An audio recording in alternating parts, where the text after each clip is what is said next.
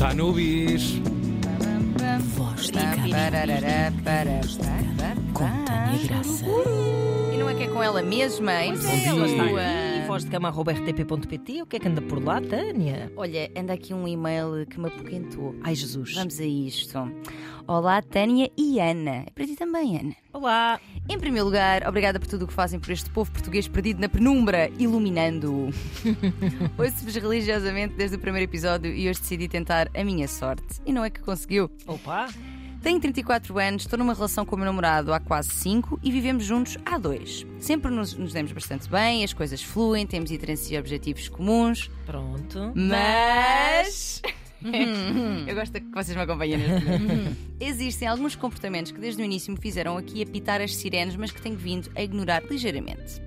Um dos principais e que acho que, que ajuda a ilustrar os restantes é o seguinte: sempre que há alguma discussão, ou mesmo às vezes que nem haja e simplesmente ele fique chateado com algo que nem faço ideia do que é, Ui, amu. Alerta. ele fecha-se em copas, silêncio total durante dias e às vezes semanas inteiras. Isso é terror. É uma ansiedade tremenda, especialmente quando nem sei o que terei feito de errado, mas em que é claro que está chateado com alguma coisa. Pergunto uma vez, duas, três e a resposta é sempre a mesma: não se passa nada, ou às vezes, não sei, diz-me tu. Ei! Ah, pois é, bebê! Jogo sujo. Mas as trombas continuam lá e eu em loop permanente. É chamada sopa de trombas. Eu já tenho aqui essa expressão. ali, porque, porque esta expressão da Ana Marco é mítica, é sopa de trombas, Não precisamente. é da minha autoria, mas quando ouvi, amei. E trouxe para aqui, bem. Geralmente acaba por passar sem eu nem sequer saber qual foi o motivo. Isto tem-me deixado cada vez mais ansiosa, sempre à espera de quando será a próxima. Acho que faz todo sentido. O que posso fazer? Sei que comunicar é sempre a chave, mas aqui é como é que faço se ele nestas fases nem olha para mim. Obrigada e um beijinho. Ora bem, isto é um nome técnico, e eu digo isto sempre a brincar quando vou falar em nomes técnicos, mas é de facto um nome técnico, que é o tratamento de silêncio. Ah, e eu acho que nós podíamos também chamar-lhe tutura. Tutura Tutura. do silêncio, porque é isso mesmo que provoca. O tratamento de silêncio é um comportamento psicologicamente violento em que um dos membros do casal, perante o conflito ou desagrado com algo, utiliza o silêncio e muitas vezes até o ignorar da presença e existência do outro. Isto pode ser realmente muito violento e pode acontecer essencialmente por duas razões principais. A primeira, e vamos dizer, se calhar eh, menos problemática, pelo menos na sua origem, é quando a pessoa eh, adota esse amuanço, chamemos-lhe assim, porque o silêncio foi a forma com a qual aprendeu a lidar com emoções mais pesadas, como a raiva, a tristeza, a angústia e a frustração. Isto é mais comum nos homens e não admira, não é? Porque tendo em conta que eh, a eles é, é menos ensinado como gerirem as suas emoções e a, e a expressão das mesmas também é mais reprimida. A segunda principal razão para este tratamento de silêncio é, e esta diria eu mais problemática, para punir o outro, para fazer a pessoa sentir-se ansiosa, com medo, com culpa e a ter de alguma forma também um maior controlo e manipulação ah, sobre o outro. Porque esta pessoa não é que está a receber a tal ah, sopa de trombas, ah, entra num loop total, ah, muito como, ela, como a nossa ouvinte Claro, descreve, o que não é que é? eu fiz? Exatamente o que é que eu fiz, o que é que eu fiz, e começa, também como ela descreve, a medir os passos, a pisar ovos, com medo de fazer novamente algo de errado, mesmo que isto não se trate de ela ter feito alguma coisa de errado, Claro, atenção. claro. Mas na sua cabeça, com medo que este ciclo retome, recomece, não é? E atenção, isto é importante ser dito também, que é super compreensível que por vezes, por vezes nós precisemos de um tempo a processar as coisas, ou seja, precisamos de um time-out Claro, das claro. discussões, mas isto deve ser dito. Ou seja, algo como, olha, eu não consigo falar agora, preciso aqui de um bocado para processar, mas nós voltamos a falar em breve. Uhum. Prometo, É um não silêncio diferente. Exatamente, porque é um silêncio que antes de acontecer reassegura a pessoa. Olha, eu voltarei aqui, calma que eu volto.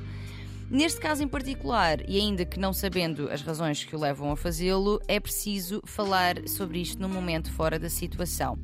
E eu imagino, querido ouvinte, que te assusta a ideia de explotar mais um amuanço, não é? Com esta Claro. conversa.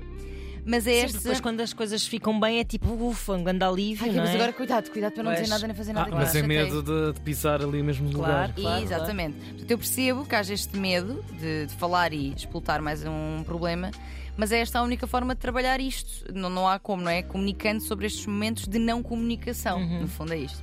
Dizer como te fazem, e aqui falar na primeira pessoa, dizer como é que isto te faz sentir e mais do que acusar, perguntar-lhe: olha, o que é que tu sentes nessas alturas? Porquê é que sentes que essa é a forma que resulta para ti? Sim, sim. O que é que acontece e porquê é que estás a adotar esse comportamento? Não havendo sequer esse espaço Mesmo de tipo, não é comunicação. mais fácil falar sobre isso, é tipo tentar explicar o quão mais fácil e, e o tempo que se perde. Mas se houver Mas aqui. daquele cai um piano em cima no meio de um desses amores. Ora, o tempo ora que bem. perderam a estar. Enfim. Exatamente. Uh, mas diria que não havendo esse espaço de comunicação, porque é possível que não haja, Uhum, não haja este espaço aqui de comunicação, de abertura, acho mesmo muito mau o prognóstico desta relação. Uh, e acima de tudo, a tua saúde mental. Porque nós não estamos em relações para viver inquietas e com medo de errar, porque a seguir vamos levar com a tal cepita, não é? De trombitas. Almoço e ao jantar. Ora bem, por semanas. É sempre a comer a mesma coisa. Por muito que possamos errar, que vamos errar, temos direito a poder explicá-lo, a falar sobre isso e a trabalhar sobre essas coisas. Se é que há aqui algum erro, porque eu, eu, eu dá uma sensação, até porque ela diz que isto ilustra uma série de outros comportamentos, provavelmente haverá aqui coisas dentro da mesma linha da violência psicológica, não é? Por isso, tentar aqui abrir a, a- a comunicação e querendo manter-te, proteste neste, nestes momentos. Ou seja, se ele não quer falar, foca-te em ti, nas tuas coisas, sai de casa, tira a cabeça desse loop que não leva absolutamente nada, porque a pessoa estar ali não leva a nada mesmo. E muita força nisso, e alguma coisa estamos por aqui. É Eu sinceramente ah, diria que se, se a razão for a segunda, que é tipo punir a outra pessoa, é muito provável que não haja aqui esta abertura de comunicação e eu não vejo mesmo um bom prognóstico para esta relação. Tânia, Também não queria dizer nada, mas, Mas- sinto que te falta aí a, melhor solução. Que é qual? Que ela fazer o mesmo. Ah, claro! Quer dizer, é ela chegar E a olha, casa e não se falam para sempre, vivem juntos. Olha, é isso. e começar As a fazer o mesmo. finais de. Não, mas resulta de certeza. Chegar a casa e fazer hum, e ele, hum. E ele diz, o que é que se passa? Não se passa nada, diz-me tu. Eh, Diz-me tu. Ah, portanto, ignorem toda esta última parte e fiquem com a Ou então, um anterior. pouco de sentido de humor. Cola um papel na porta do frigorífico a dizer hoje há sopa de trombas.